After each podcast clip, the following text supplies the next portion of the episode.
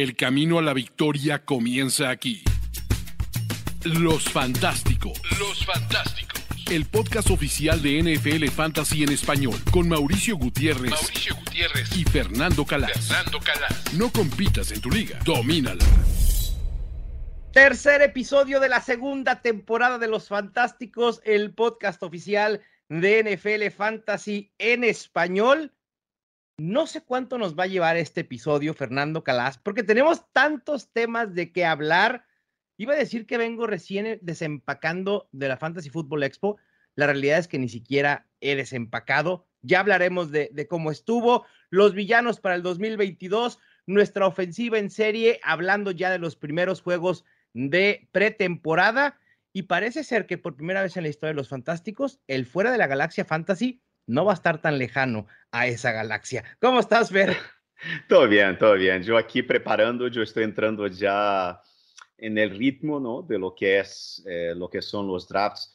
Eh, no hemos, yo he hablado contigo en persona, pero no, no hemos hablado aquí en el programa, pero, pero, yo he cambiado algunas cosas de mi, de mi rutina en esta off-season, ¿sabes? O sea, yo hacía mucho, eh, bueno, para la gente que no sabe, o sea, yo juego eh, fantasy fútbol por dinero, ¿no? Por altas apuestas, tal. Pero yo antes solía jugar, empezar a draftear temprano con drafts lentos, ¿no? Que no, son, no suelen ser los drafts normales que la gente que, sabes, que lo haces en directo, ¿no? O sea, tienes seis horas para, para cada elección, uh -huh. entonces son drafts que, que, a lo mejor tardan dos semanas, tal. Y, y era un best ball también, un estilo de, de, de, de ligas que, que, no, que no hay agencia libre. Drafteas a 20, 28 jugadores, depende del formato, claro. y ya te olvidas el resto del año. He abandonado todo, este, todo eso porque yo me di cuenta que no me ayudaba en mi proceso para las ligas gordas, para las ligas grandes de, de altas apuestas, ¿no? que, que, al final las hago siempre en la última semana antes de la temporada. Yo era, estaba, me di cuenta que estaba tirando dinero, básicamente. Entonces, ahora yo he cambiado. yo hago drafts más pequeños, pero así como, eh, como si fueran mocks, pero que no son mocks, son en serio, pero con un valor un poco bastante más, eh, más pequeño. Claro. Eh, para ir aumentando, ¿no? O sea, al final, y entonces ahora yo estoy entrando en, esta, en este ritmo de drafts, solo drafts en directo, y, y, la verdad es que me siento muchísimo más confiado. O sea, yo creo que eh, está muy bien, ¿no? Un poco encontrar cuál es el, la rutina que te va mejor, encontrar más o menos cuál es la estrategia que más te gusta y además empezar a draftear temprano, empezar a hacer mocks para la gente que, que esté en casa, tal, y que no, eh, porque al final eh, vas cogiendo el ritmo, vas sabiendo más o menos cuál jugador sale, en qué zona, en qué rondas. Y este año yo creo que tenemos una temporada apasionante porque hay muchísimas dudas, muchísimas cuestiones, muchísimos jugadores espectaculares que han cambiado de equipo, como Devant Adams, como Tyreek Hill, como Russell Wilson, ¿no? Eh, AJ Brown. Entonces, lo que pasa cuando estos jugadores, cuando hay más incertidumbre, hay más oportunidad de que las cosas vayan bien o que las cosas vayan mal. Entonces, justo, just, just iba a decir eso, las oportunidades, es decir, esas dudas, esas incógnitas al final de cuentas nosotros los vemos como oportunidades para tener una ventaja respecto de nuestros rivales. Ahorita que vuelves a hablar del tema de los drafts lentos, fíjate que una de las pláticas que tuve con varios analistas en, en la expo es que nuestra percepción fue que este año los drafts lentos fueron muchísimo más lentos que en años anteriores. Quizá a lo mejor también porque hace uno o dos años todavía había estragos de pandemia y la gente todavía estaba haciendo mucho home office y podía estar más al pendiente de esos drafts lentos. Pero hoy, uh -huh. cuando la gente ya está muy envuelta en su trabajo, en su día a día, los drafts lentos se han vuelto tan lentos que a veces están llegando a ser no disfrutables, como dices. No, y además, muchas veces te metes en un draft lento para, yo qué sé, para decir, ah, es que no estoy drafteando, voy a draftear un draft y al final te desconcentras, eh, te pilla durmiendo un día y te olvidaste de hacer el queue, ¿no? De hacer la, la cola de jugadores y te va automático. Sí. Y muchas veces cuando tienes, o sea, cuando drafteas en la parte alta o la parte baja, si te va automático, a lo mejor te va automático dos selecciones. Claro, sí, sí, sí. Y, y, yo siempre miro mis, mis, mis, equipos con draft lento al final y digo, es que no me gustan. ¿no? Entonces, ¿por qué eso? ¿Por qué te desconcentra? ¿no? Entonces, yo creo que es una cuestión de disciplina de decir, mira, no me voy a meter en más drafts, voy a hacer los drafts que pueda hacer y ya está. Entender, yo creo que es es una, una clave muy importante eh, del, del, del, del, fantasy. Es entender tus limitaciones, entender que no, claro. no, vas a estar correcto siempre, ¿no? Y que no puedes hacer las cosas, que si vas a hacerla, hazla bien, ¿no? Sí, creo que se puede. A ver, a mí, a mí me sigue gustando draftear lo más temprano que pueda, porque creo que con la información que podemos recabar, aunque sea antes de Training Camp, aunque sea antes de los primeros juegos de pretemporada, podemos tener una ventaja porque sabemos ya quién es Damian Pierce y quién es eh, eh, la competencia de Damian Pierce. Sabemos quién era Michael Pittman y estábamos esperando su breakout desde hace dos meses, ¿no? O incluso desde el año pasado y no se dio. E, ese tipo de ventajas creo que todavía las tenemos, pero sí, obviamente lo ideal es, es draftear un poco ya más cercano a la temporada regular y no por las lesiones. Eso no me parece que sea la razón. Hablando de drafts, ahora en la Fantasy Football Expo participé en el Kings Classic contra otros analistas muy, muy buenos. Quiero que me des tu opinión, Fer. No voy a hablar del Snake porque creo que el Snake me fue muy bien. Uno de los equipos de los que más se habló fue de mi equipo de auction, de subasta. ¿Sabes qué? Mira, es, un, es, una liga de 14 equipos, ¿no? Con tres flexes y en seis bancas. E, es decir, lo que seleccionas a partir de la ronda 10 es lo que normalmente te encuentras en waivers en una liga normal. ¿No? Te voy a decir, te voy a decir la parte bonita de y que me entusiasma de mi equipo. Mis wide receivers. Stephon Diggs, Gabriel Davis, Mike Williams. Y luego mis flexes. Cortland Sutton, Rashad Bateman y Allen Robinson. Uh -huh. Esos tres flexes para mí son una ventaja impresionante. De running backs tengo a Travis Etienne y a AJ Dillon. Mi tight end aquí ya empieza a decaer un poco. Me quedé sin dinero y tuve que ir por tight ends de un dólar. Es Noah Fant. No, no está mal. Noah no, Fant es espérate, de, que la... te diga los, espérate que te diga los corebacks, Fernando Calat. tuve que ir por AJ Dillon porque era el último running back en el tier que tenía, que era posible poner como running back 2. Después de J. Dillon se acababa y mi running back 2 probablemente iba a ser Michael Carter, Jerry McKissick, y entonces tuve que desembolsar un poco más por AJ Dillon y ahí me desfalqué y me tuve que esperar para ir por corebacks de un dólar. Yo pensé que me iba a caer alguien en el rango como Matt Ryan, alguien en el rango como Daniel Jones, pero empezaron a ser nominados y yo ya no tenía, yo ya no tenía cómo subastar por ellos. Mis corebacks son James Winston y Marcus Mariota. Ni modo. Bueno, pero tienes agencia libre, ¿no? Entonces al final. Sí. Eh... Y trades también. Se pueden, se pueden sí. trades. Y si no. no, el coreback es muy reemplazable, lo hemos dicho muchas veces, ¿no? Sí, y no es superflex, ¿no? Es un no, no es superflex. Ah, no, entonces... no, fuera superflex estaba, estaría frito, totalmente. Totalmente. Sí. Pero yo, es que yo no sé hacer drafts de subasta. Es, o sea, es yo, bien difícil. Es muy difícil, porque ese es el problema. O sea, yo lo que decíamos de entender las limitaciones, ¿no? Entonces, sí. Eh, hay, por ejemplo, yo he, este año, yo he, yo he, cortado totalmente el Dynasty, por ejemplo, de mi vida. Yeah. Yo he dejado solo dos ligas que tenía, que son dos ligas así más baratas, me cuestan 80 dólares cada una y los ten, las tengo porque me gustan y tal, pero para tener algo, ¿no? Para tener rookie drafts, ¿no? Y sentir un poco lo que son los rookies y tener la obligación de hacer dos drafts. El rush nos... del hype sí, de los rookies, claro. Claro, pero yo todos los años me metía y era una cosa y yo creo que al final son distracciones que me, yo no consigo. Yo tengo, o sea, trastorno de déficit de atención, entonces... Tú tienes eh, que no ser muy consigo. disciplinado, Fer. Sí. Por, por el, sí porque te, bueno, no te dedicas a esto, pero es un jugador de fantasy profesional, por decirlo de una manera, ¿no? Que juega en ligas de mucho dinero y no puedes perder atención en tus ligas importantes por jugar eh, en Dynasty, a lo mejor uno que otro béisbol, como tú dices que los tomas como práctica, pero de ahí en más se vuelve complicado sí, jugar muchas pero me parece, me parece apasionante porque yo creo que de todas, de, todo, de sí. todos los formatos de fantasy, yo creo que es el más divertido de draftear. Sí, y principalmente debe ser muy, sí, debe ser muy divertido draftear como hiciste tú, con el grupo delante, ¿no? Con la de gente ahí y, y eso de Sí. la leche, me encantaría. Creo que para, para todos aquellos que quieren experimentar un draft diferente, anímense a ir por un draft de este tipo. Lo tenemos en NFL Fantasy. pueden establecerlo de esa manera en la configuración de su liga y creo que vale la pena experimentar. Si no les gusta, no importa, al año siguiente regresan otra vez al formato normal de Snake y listo. Los Fantásticos. Fernando Calas, vamos a hablar de los villanos del 2022. Esos jugadores que tenemos en nuestra lista negra. Y bueno, esta lista negra es e-, enorme, enorme, enorme, enorme. Pensé, pensé que iba a estar menos dramático y menos drástico. Y cuando empecé a ver los nombres dije, esto va a ser la locura total. Pero bueno.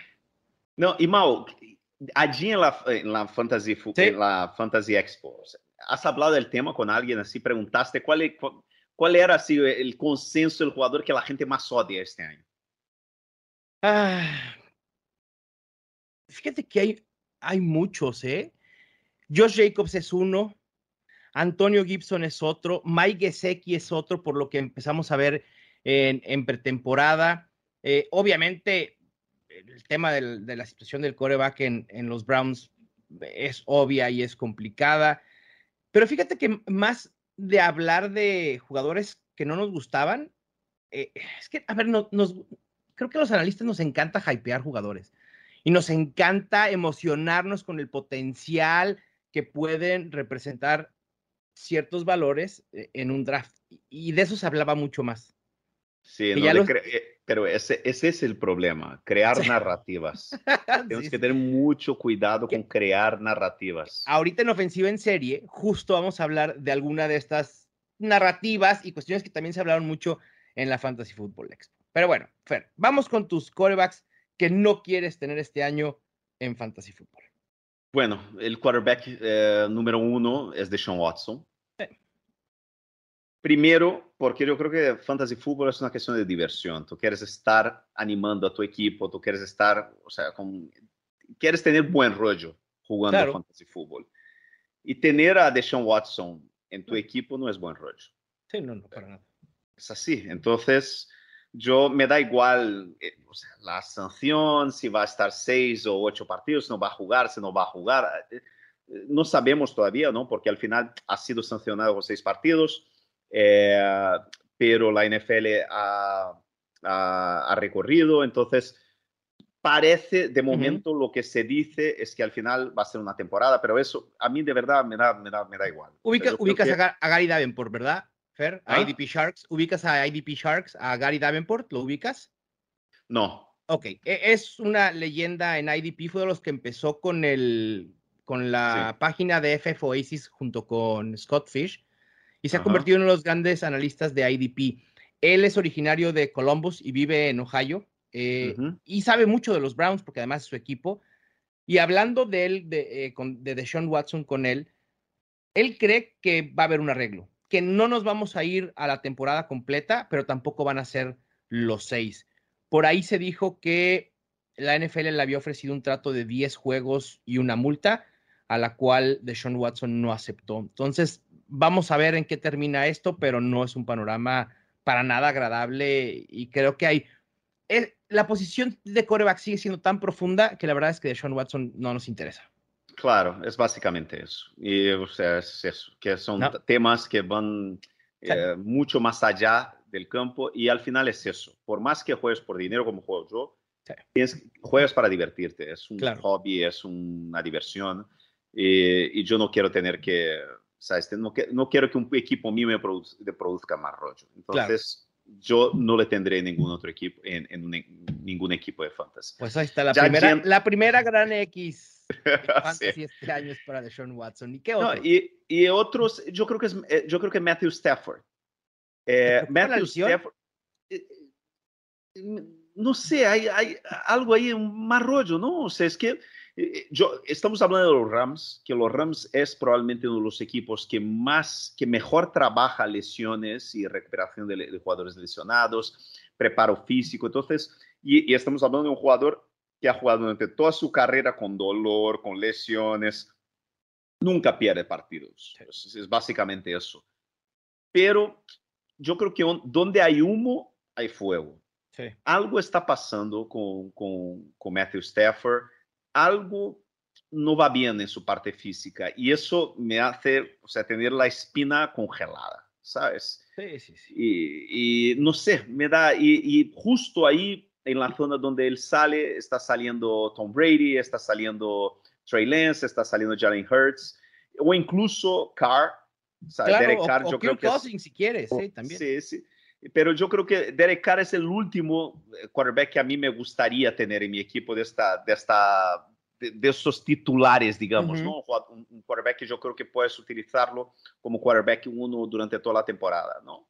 Además, eh, si apuestas por Darren Waller o, o, o, Devonta Adams, yo creo que es muy buen stack, ¿no? Porque al final es apostar un poco en este equipo.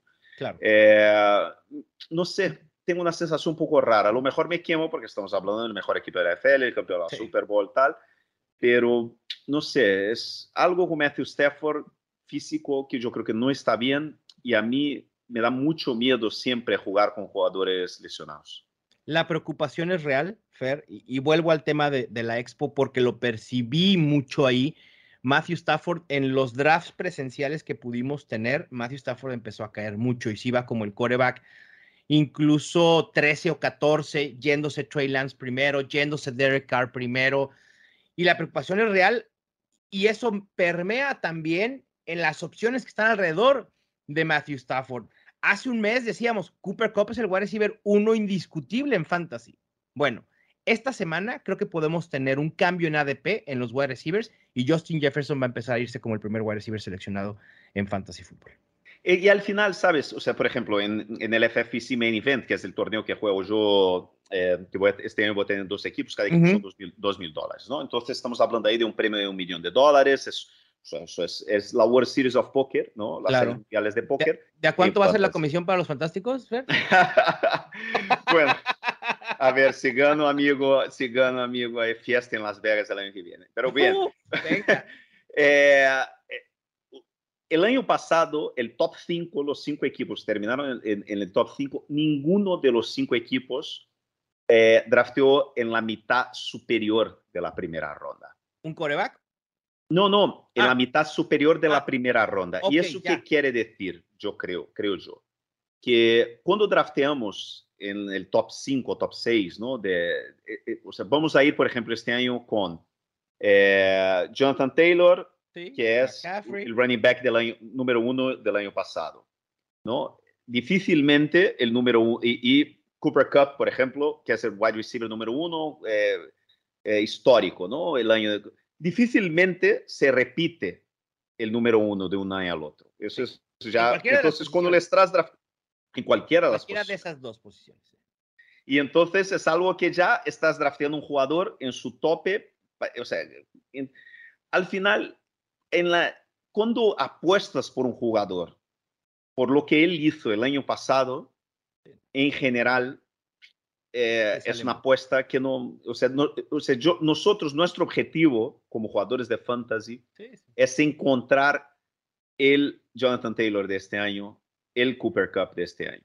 Por eso yo creo que yo estoy contigo, yo creo que la apuesta en Justin Jefferson es muy buena, porque es un cambio de, de entrenadores, un cambio de filosofía, un jugador que tiene un, un, talento bestial. El caso, por ejemplo, de Jamar Chase, ¿no? Jamar Chase también, un equipo en ascensión, un quarterback joven, un talento también extraordinario. Por eso, o sea, yo creo que al final eh, volvemos a lo que hablamos en nuestro primer programa. Eh, los jugadores de fantasy están cada vez más listos, están cada vez más preparados, están cada vez más entendiendo eh, la forma de draftear. Entonces, yo creo que es normal que Justin Jefferson pase Cooper Cup, porque es, estamos buscando de alguna manera esta ventaja que tendrías drafteando el top 3, top 1, el número 1 general, pero que no lo tienes porque vas a por el jugador que fue el número 1 el año pasado. Claro. Entonces al final vas a buscar al número 1 el año que viene y yo creo que el gran favorito al número 1 el año que viene, por lo que decimos, talento, nueva filosofía, yo creo que sí, Justin Jefferson, Jamar Chase son para mí los grandes favoritos. Así es quienes no son para nada favoritos para estar en el top 12, al menos mío, de coreback, son Ryan Tannehill, que hemos visto cómo ha decaído en los últimos años por diversas circunstancias. Me preocupa en general los Titans, me preocupa Ryan Tannehill, Me preocupa más la salida de Arthur Smith y que no han podido recuperar ese potencial ofensivo, que tenían con él. Me preocupa la línea ofensiva que probablemente va a ser una de las peores ocho en la NFL cuando antes era una de las mejores diez. Hay muchas incógnitas. ¿Quiénes son las armas alrededor de Ryan Tannehill? Nick Westbrook y, la gente, la gente que nos está escuchando que sepa que, que Mau es, es aficionado de los Titans, o sea, conoce a los Titans mejor que mucha, muchísima gente. Entonces, para que Mao esté preocupado y esté hablando todo eso, hay que escucharle porque él conoce los Titans más que cualquier otro equipo de NFL. Mi listado de, o sea, de villanos para 2022 pudiera haber sido todos los Titans completos, o sea, los, todos en los skill positions. Ryan Tannehill, Derrick Henry, que también lo tengo, Traylon Burks. ¿Qué hace Traylon Burks jugando en pretemporada con el tercer equipo en el cuarto cuarto? Eso no hace sentido. Me acuerda, ¿Sabes qué me recuerda? Me recuerda a Nakil Harry. No, pues gracias. No, o sea, sí, un tío que, o sea, el mundo del analytics estaba sí, lo amaba. Él, sabes que tenía todos los intangibles. Yo aquí con la camiseta de analytics, pero, o sea, que culpa. En aquel año yo estaba enamorado y al final es un jugador que muchas veces esos jugadores que son portentos físicos muy grandes y que ganan estamos viendo eh, J.J. Arcega Whiteside, el español, eh, que majísimo, me encanta, su familia aquí de leyendas del baloncesto en España. Acaba de ser, eh, acaban de mandar de los Eagles a Seattle, ¿no? Por un cambio con un cornerback. O sea, entonces, por eso era un, un, poco un perfil parecido. Los jugadores que no tienen explosión, que son muy grandes, que juegan como de repente power forwards, ¿no? Jugadores de baloncesto, tal es que eso no, suele funcionar en la NFL. A mí me da, me da pánico Traylon Burks este año por todo lo que dices tú y me recuerda un poco la situación de Nakil Harry. Y, no se ve por dónde. Y dijeran, bueno, es que es entendible porque ahí sigue AJ Brown, ahí sigue Julio Jones y se ve fantástico en training camp. Dirías, ah, bueno, hace sentido. Pero cuando Traylon Burks no puede ganarle el puesto a, Nick Westbrook, a Ikini, o a Ikini, o a, I don't know, Winnie, eh, te preocupas, no hay más. Complicado, complicado. Y, Austin Hooper de tight end, no, este equipo, eviten, e, eviten a los Titans de verdad, no me gusta nadita. Hablando de otro portento físico de wide receiver, Fer, que me preocupa este año es DK Metcalf. ¿Qué va a pasar con él cuando se dé cuenta? Digo, creo que ya se dio cuenta que sus quarterbacks pueden ser Drew Locke o Gino Smith. Sí. Terrible complicado. Otro equipo que también es un candidato para estar en el top 5 del draft el año que viene, los Seahawks. yo, creo que eso están o eso quieren buscar, o al menos terminar en ese top 5. Fer, de running backs tienes un listado como de, o sea, yo creo que yo ranqueo alrededor de 70 running backs cada año. Tú tienes 68 en tu lista a evitar. Ah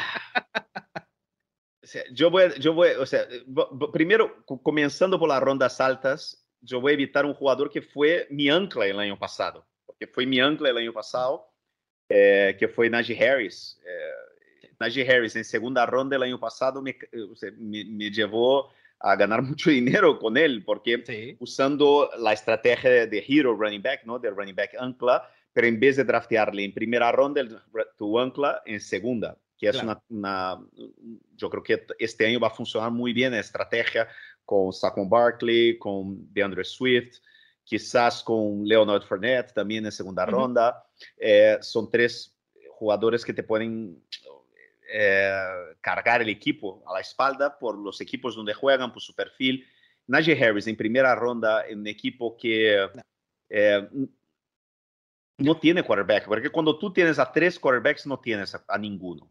Esa es la expresión antigua. Lo hemos ¿Ah? dicho, preocúpate cuando uno de esos tres está peleando por la titularidad y se llama Mason Rudolph. Sí. Yo creo que los, los, los, los Steelers van a, van a estar en, unas, en, situaciones complicadas. Yo creo que Najee Harris no va a ser un bust total, total no, yo pero Sí, pero para, para ser drafteado, para draftear en primera ronda tu running back, yo creo que mi running back tenga potencial para ser número uno general. Entonces yo en primera ronda no quiero tener un, un, running back que quizá va a terminar, o sea, top 10, top 12. Eh, no sé, me da, me da un poco de, de. Y lo, la misma situación tengo eh, con Nick Chubb a final de segunda ronda. Porque yo creo que no va a ser... Eh, Karim Hunt intentó salir y no le dejaron salir. Es, básicamente sigue ahí. Karim Hunt tiene un potencial y un talento bestial. Nick Chubb eh, no, prácticamente no participa en las jugadas de pase, entonces va a ser este medio comité, tal. Tendrá semanas muy buenas, pero yo al final de, de segunda ronda yo prefiero muchísimo más, por ejemplo, a Leonard Fournette o, o quizás a, ¿sabes? O sea, CD Lamb o a Mike Evans, que yo creo que son opciones muy buenas en, el, en, en primera y segunda ronda. Eh, que, son, que te dan muchísimo más upside, ¿no? Más potencial que estos dos jugadores. Sí, coincido con los dos. El, tema de Harris, siempre hemos insistido, y en general esto lo hacemos todos los que nos dedicamos al análisis de fantasy fútbol, es que la oportunidad es el rey y que la oportunidad está por sobre cualquier talento.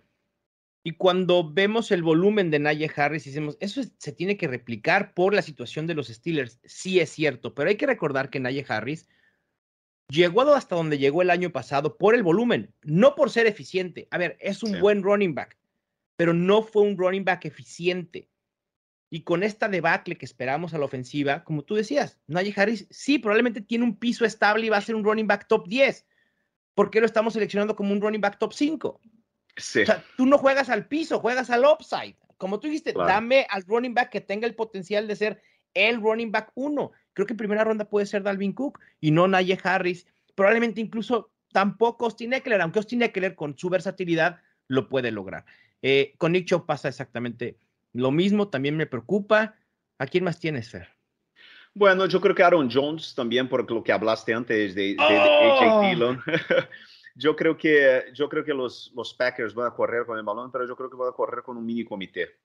Yo creo que, yo creo que AJ Dillon es demasiado bueno para dejarle en, la, en el banquillo. En esto y yo creo que va a jugar. Y yo creo que va a jugar. Y, y, cuando va a jugar un jugador con su perfil enorme, gigante, yo creo que va a tener muchas oportunidades, principalmente en la red zone, en goal line. Eh, y yo creo que Aaron, Aaron Jones puede perder muchas, muchas carreras y muchos touchdowns en este sentido. Yo creo que es muy buen jugador. Yo creo que es, tiene, eh, es distinto de Nick Chubb, tiene la parte de pases. Puede ser un número uno general del fantasy, perfectamente. Si, por ejemplo, se lesiona Dillon o algo. Pero yo creo que los Packers van a usar a Dillon cada vez más porque es, es, tiene un talento extraordinario este chaval. Yo estoy de acuerdo contigo en todo lo que dijiste, Fer. Pero, y no es por crear una narrativa, ¿eh? Porque creo que, creo que lo que voy a decir puede hacer sentido y, a ver si, si, intento conocer, eh, digo, eh, convencerte. A lo mejor no de quitar a Aaron Jones de esta lista, pero a lo mejor que estés un poco más dispuesto a seleccionarlo si te cae un poco más tarde. Creo que Aaron Jones tiene la posibilidad, tras la salida de Devante Adams, de ser el running back con más targets y más recepciones este año, incluso más que Christian McCaffrey. Y ese upside en ligas half PPR o PPR es impresionante porque además ya lo ha hecho. Cuando no ha jugado Davante Adams, aunque la muestra es pequeña, Aaron Jones promedia casi 23 puntos fantasy. Esos son números de running back top 3. Quizá por ahí se abra la puerta, porque las opciones por aire para Aaron Rodgers son muy limitadas con Allen Lazard, los novatos Christian eh, eh, Watson y Romeo Dobbs, Sammy Watkins. Así que Aaron Jones pudiera ser el número dos en este equipo en targets y que lo catapulte a ser un top 5. No estoy diciendo que vaya a pasar, pero creo que yo sí estoy más dispuesto a seleccionarlo en segunda ronda que tú, totalmente. Muy bien. A mí me parece. No, yo entiendo, perfectamente lo que dices. Eh, si, si, AJ Dillon no estuviera ahí, Claro. Eh, yo creo que yo, yo, yo, draftaría a Aaron Jones en primera ronda perfectamente. Pero solo la presencia de J. a mí me da, al final, no es que, yo te digo, no es un jugador que le tengo en mi lista de, de, de jugadores a no draftear, sí. pero donde está saliendo hay siempre un jugador que me gusta más que él. Un CD Lamb, sí. ¿no? Sí, sí, justo. Y, uh, o, eh, o Kyle Pitts. Ah, okay, ya, o Kyle Pitts, o Leonard Fournette. Okay. O, o, o, incluso, no sé, Michael Pittman. Hoy por hoy, ¿prefieres a Alvin Kamara o Aaron Jones? Prefiero a Aaron Jones. Mucho más. Entonces, Mucho lo que más. acaba de decir Fernando Calas es que acaba de agregar a Alvin Camara a esta lista. Sí, yo pensé en agregarlo, pero no tenía espacio, eran demasiadas líneas. Les digo que Pero son como otro 68. jugador también. No es Sí. broma, son como 68 running backs. Sí, sí, Alvin Kamara, Ezekiel Elliott, Sí, Josh Jacobs. por supuesto. Tienen más o menos. A Sí. Josh Jacobs, Fernando, voy a actualizar rankings hoy por la noche. Probablemente a, a Josh Jacobs lo voy a sacar de mi top 25 de running backs. Sí. Y Antonio Gibson me da un dolor en el corazón, pero también. Cada que hacemos un episodio de Los Fantásticos se pone peor el escenario para Antonio Gibson. Hoy venía de regreso, estaba en el aeropuerto eh, esperando por mi vuelo y en eso recibo una notificación. Antonio Gibson está tomando repeticiones con el equipo de Ponts y yo. Eso no puede ser. Eso no, o Dios sea, no, no- mío. no puede ser. Es, Ay, Jesús. o sea, Antonio Gibson puede.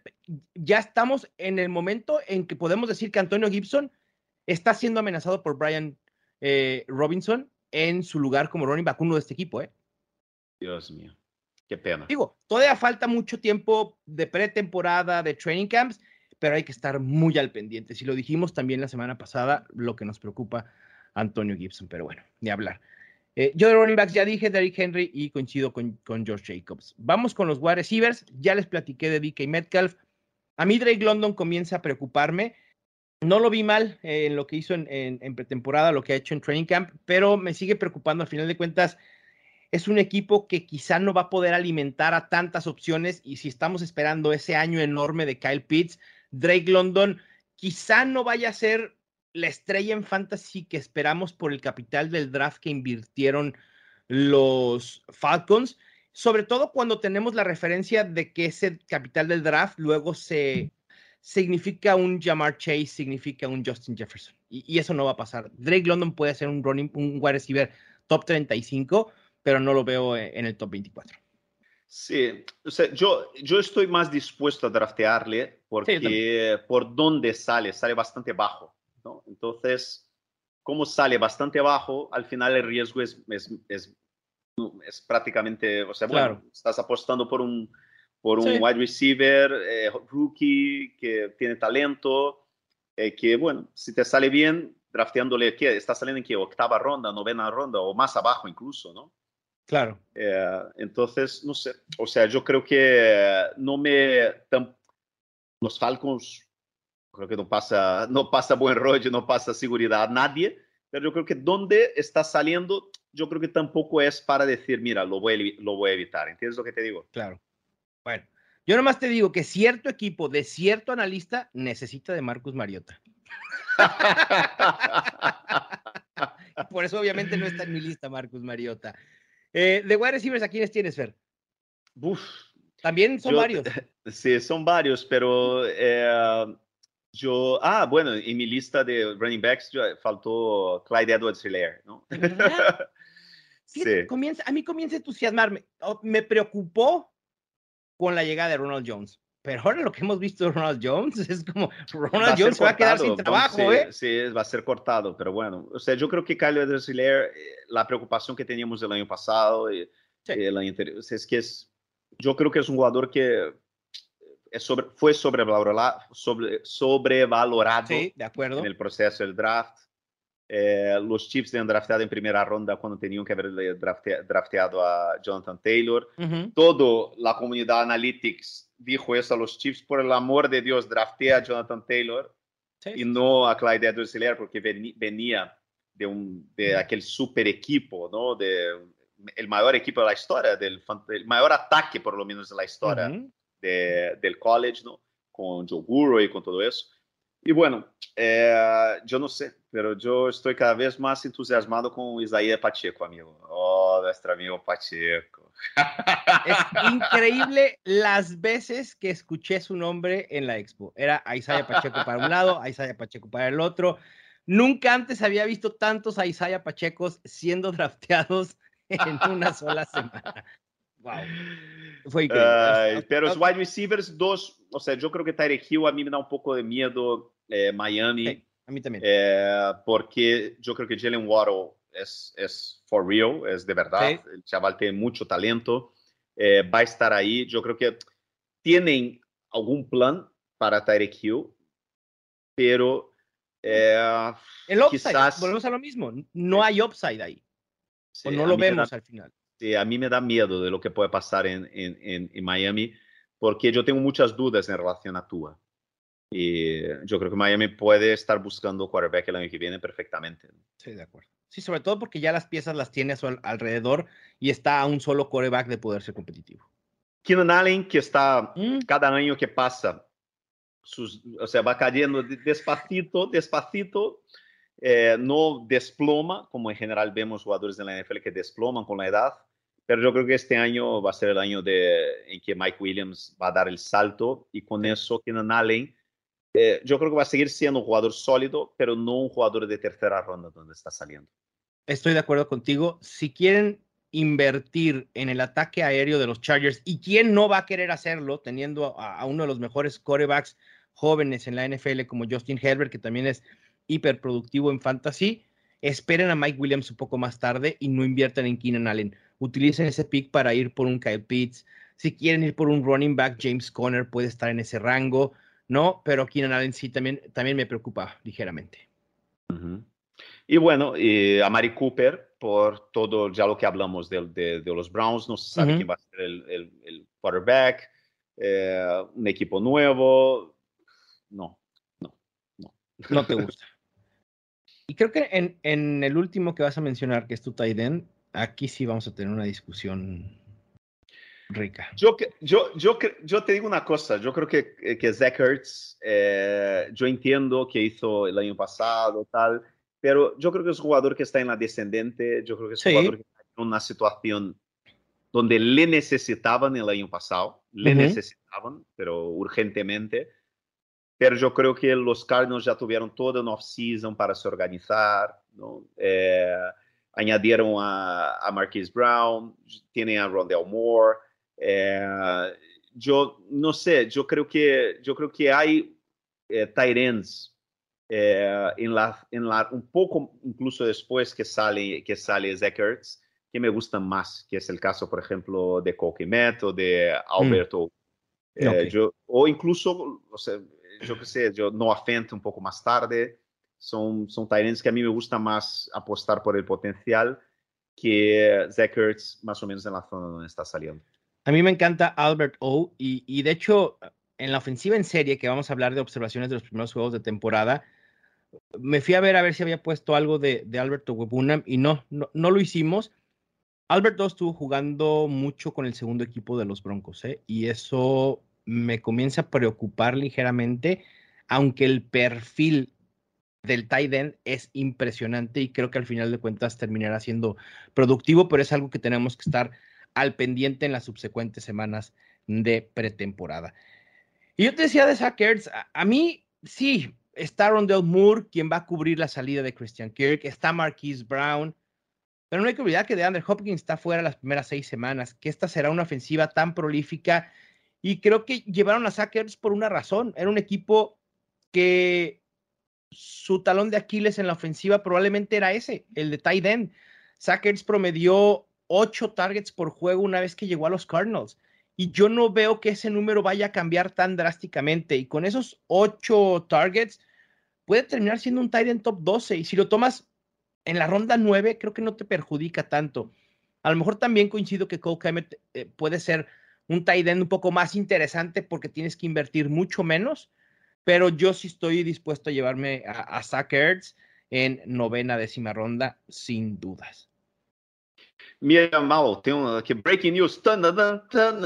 a ver. Breaking news. Acaba, nos acaban de, FFC nos acaban de mandar eh, las, o sea, cuando te inscribes ¿Sí? con una cierta antelación, ¿no? O sea, los que nos inscribimos temprano para los para el main event, nos comunican, o sea, con antelación, eh, el, el, el, pick que tenemos en primera ronda para poder nos... ir preparando para poder ir preparando la estrategia. ¿Y ya sabemos? Entonces, ya sabemos, me acaba de llegar el correo. ¿Y o sea, yo voy a tener dos tenemos? equipos. Yo voy a tener dos equipos este año. El primero, que se llama Distant Early Warning, Ajá. es una canción, mi canción favorita de Rush, ¿no? El power trio canadiense eh, con This Early Warning voy a tener el número 4, la elección 4, que me encanta, me encanta. ¿Por qué? Porque en la 4 vas a pillar del top 4 el que, el que sobre, entre comillas, ¿no? El que te quede. Claro. Jonathan, porque el top 4, ¿quiénes son? Jonathan Taylor, CMC, eh, Justin Jefferson, o Jamar Chase o Cooper Cup. top 5, ¿no? El top 5 Cooper Cup. Entonces, bueno, voy a tener una elección complicada porque yo me había olvidado de Cooper Cup, pero bueno. Claro. El, el, 4 me gusta, me gusta mucho. ¿Y cuál vamos a tener? ¿ah? ¿Y, nosotros y el otro es el, el, el, el, otro equipo es la 8. Que, o sea, entonces son dos, van a ser dos equipos totalmente distintos, dos estrategias totalmente distintas, lo que me gusta mucho. Porque... ¿En la que vamos a estar tú y yo es, es el 8? No, no, no, no, estoy hablando del main event. Ah, del, main, event. Ah, pensé que ya del, que íbamos a hacer. No, de la nuestra, no, de la ah. nuestra, eso vamos a hablar más tarde, pero la nuestra todavía no está.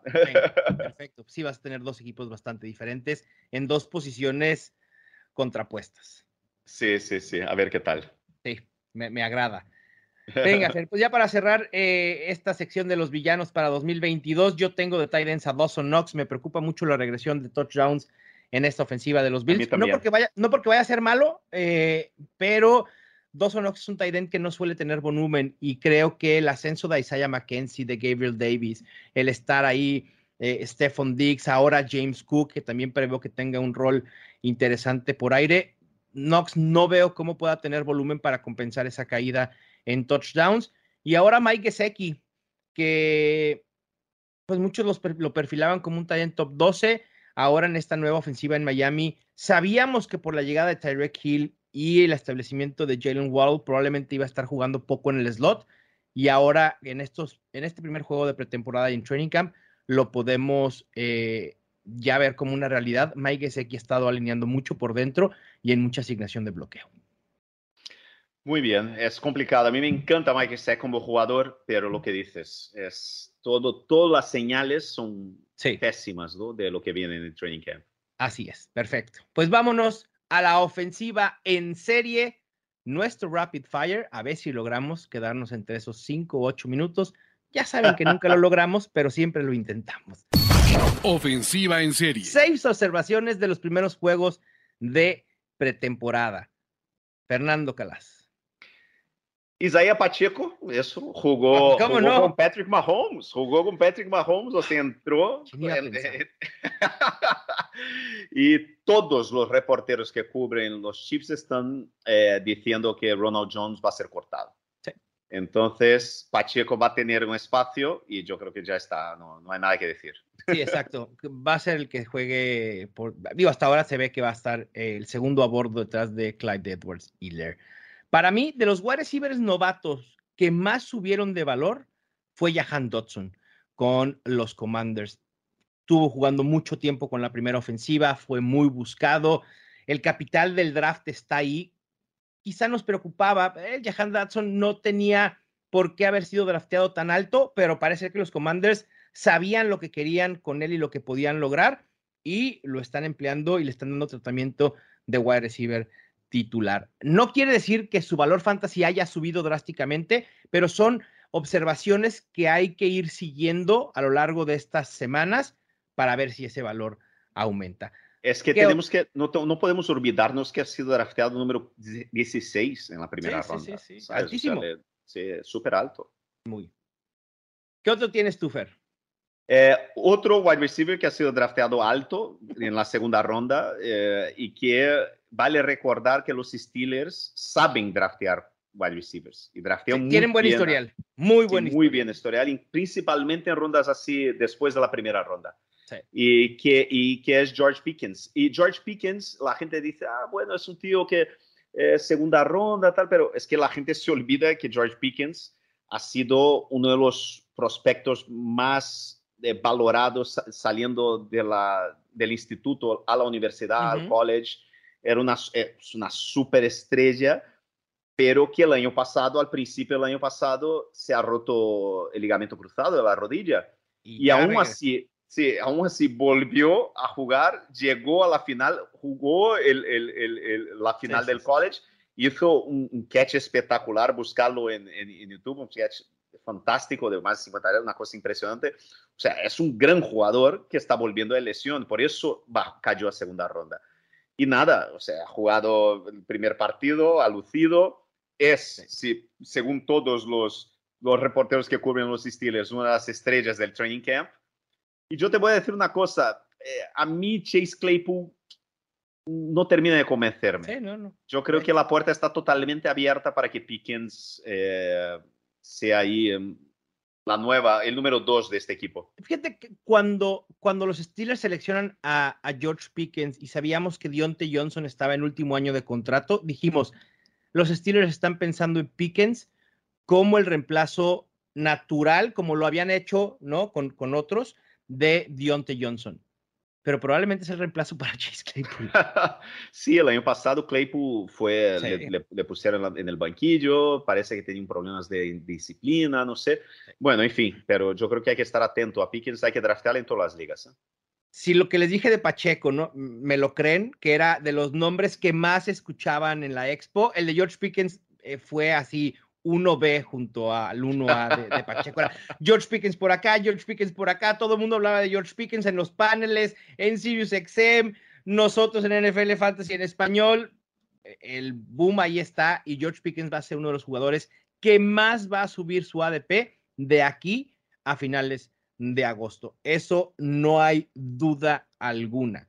Para mí, otra de las observaciones, eh, rápido me llamó la atención. Yo creo que ya lo sabíamos, pero también es de esas cosas que queríamos confirmarlas al verlas. Y era que Travis Etienne iba a ser el caballo de batalla. Primero porque no está eh, James Robinson, porque sigue lesionado, pero el verlo en el primer equipo de los Jaguars y que no saliera del terreno en lo absoluto, esa es la palomita última que tenía para predecir que Travis Etienne puede tener un año de explosión impresionante.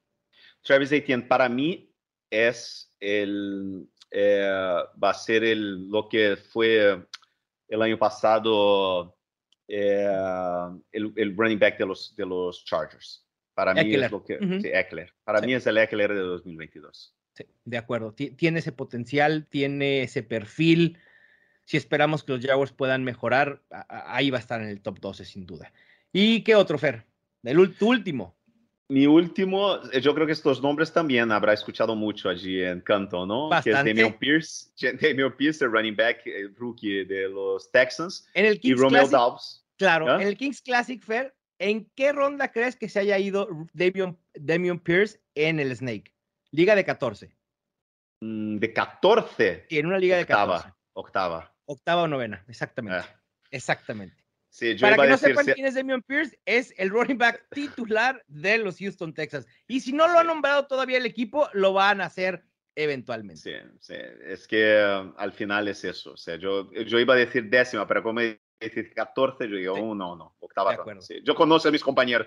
Muchos de los que estaban allí van a draftear conmigo el main event. Así es. Yo sé muy bien cómo draftean estos, es, sí, totalmente, totalmente. Yo sé perfectamente lo que pasa por la cabeza de estos desgraciados. Y Romeo también está rompiéndola y está recibiendo.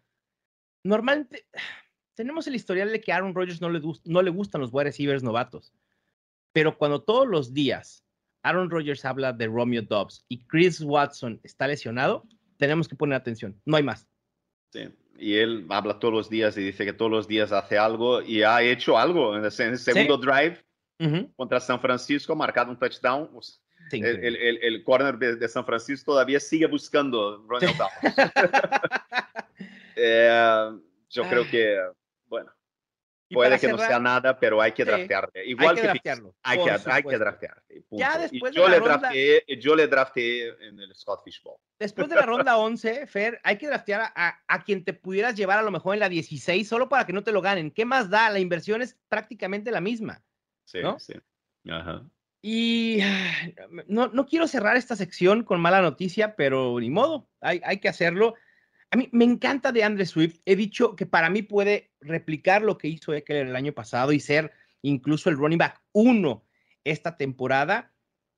Creo que los Lions, no sé si lo están cuidando, pero me llamó mucho la atención que volvieron al comité en su primer juego de pretemporada y de Andre Swift fue el 1B y Jamal perdón, el 1A y Jamal Williams el 1B.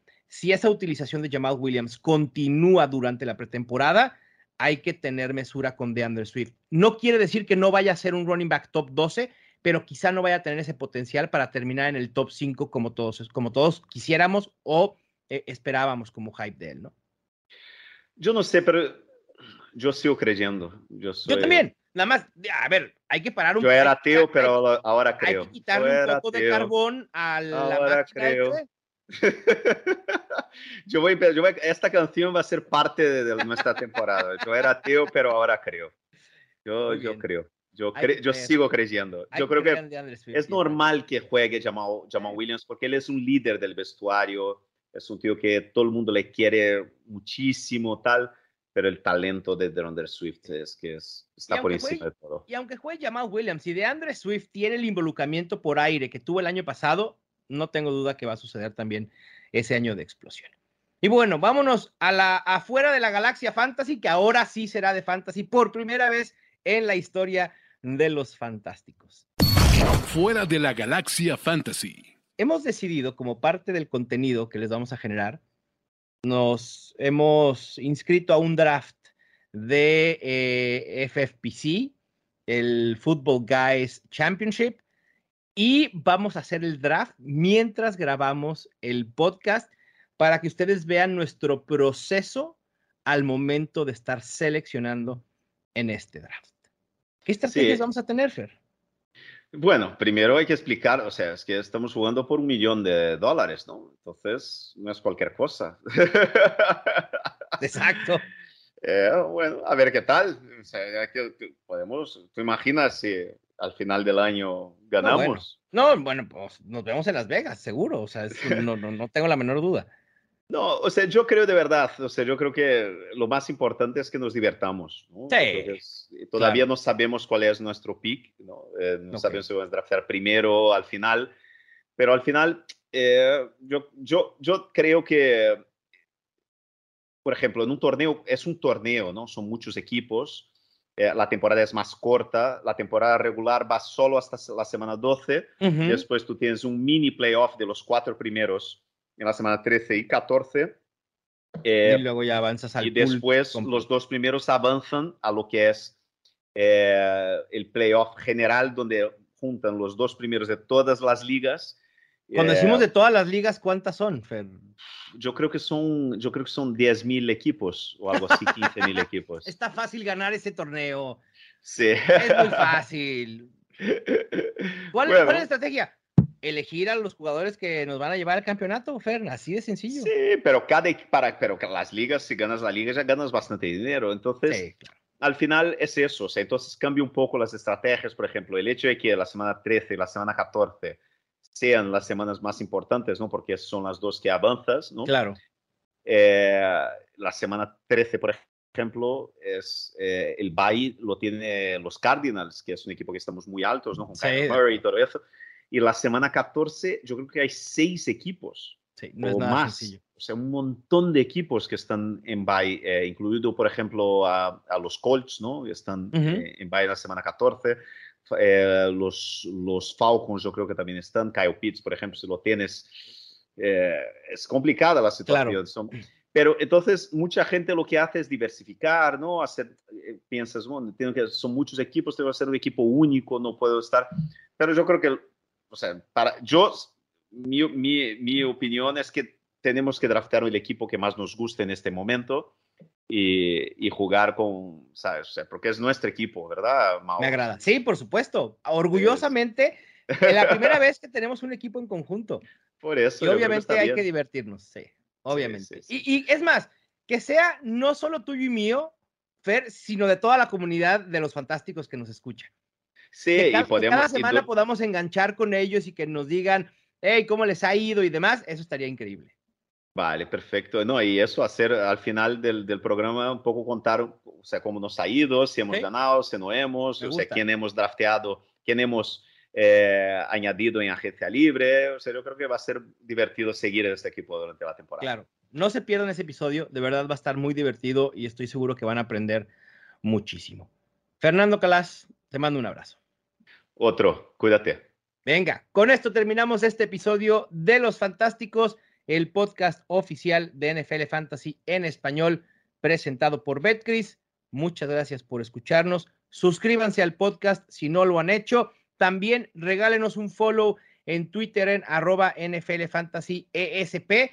Ahí es donde vivirá la gran mayoría del contenido que vamos a estar generando este año. También en la app, obviamente, pero en Twitter se van a enterar de más cosas. Nos escuchamos pronto. Suerte en sus drafts, excepto si juegan contra nosotros. Ya tienes todo lo que necesitas para dominar tu liga. Los Fantásticos. Los Fantásticos. El podcast oficial de NFL Fantasy en español. Con Mauricio Gutiérrez y Fernando Calas. Productor ejecutivo Luis Obregón. Producción y voz en off Antonio Semper. Una producción de primero y diez para NFL.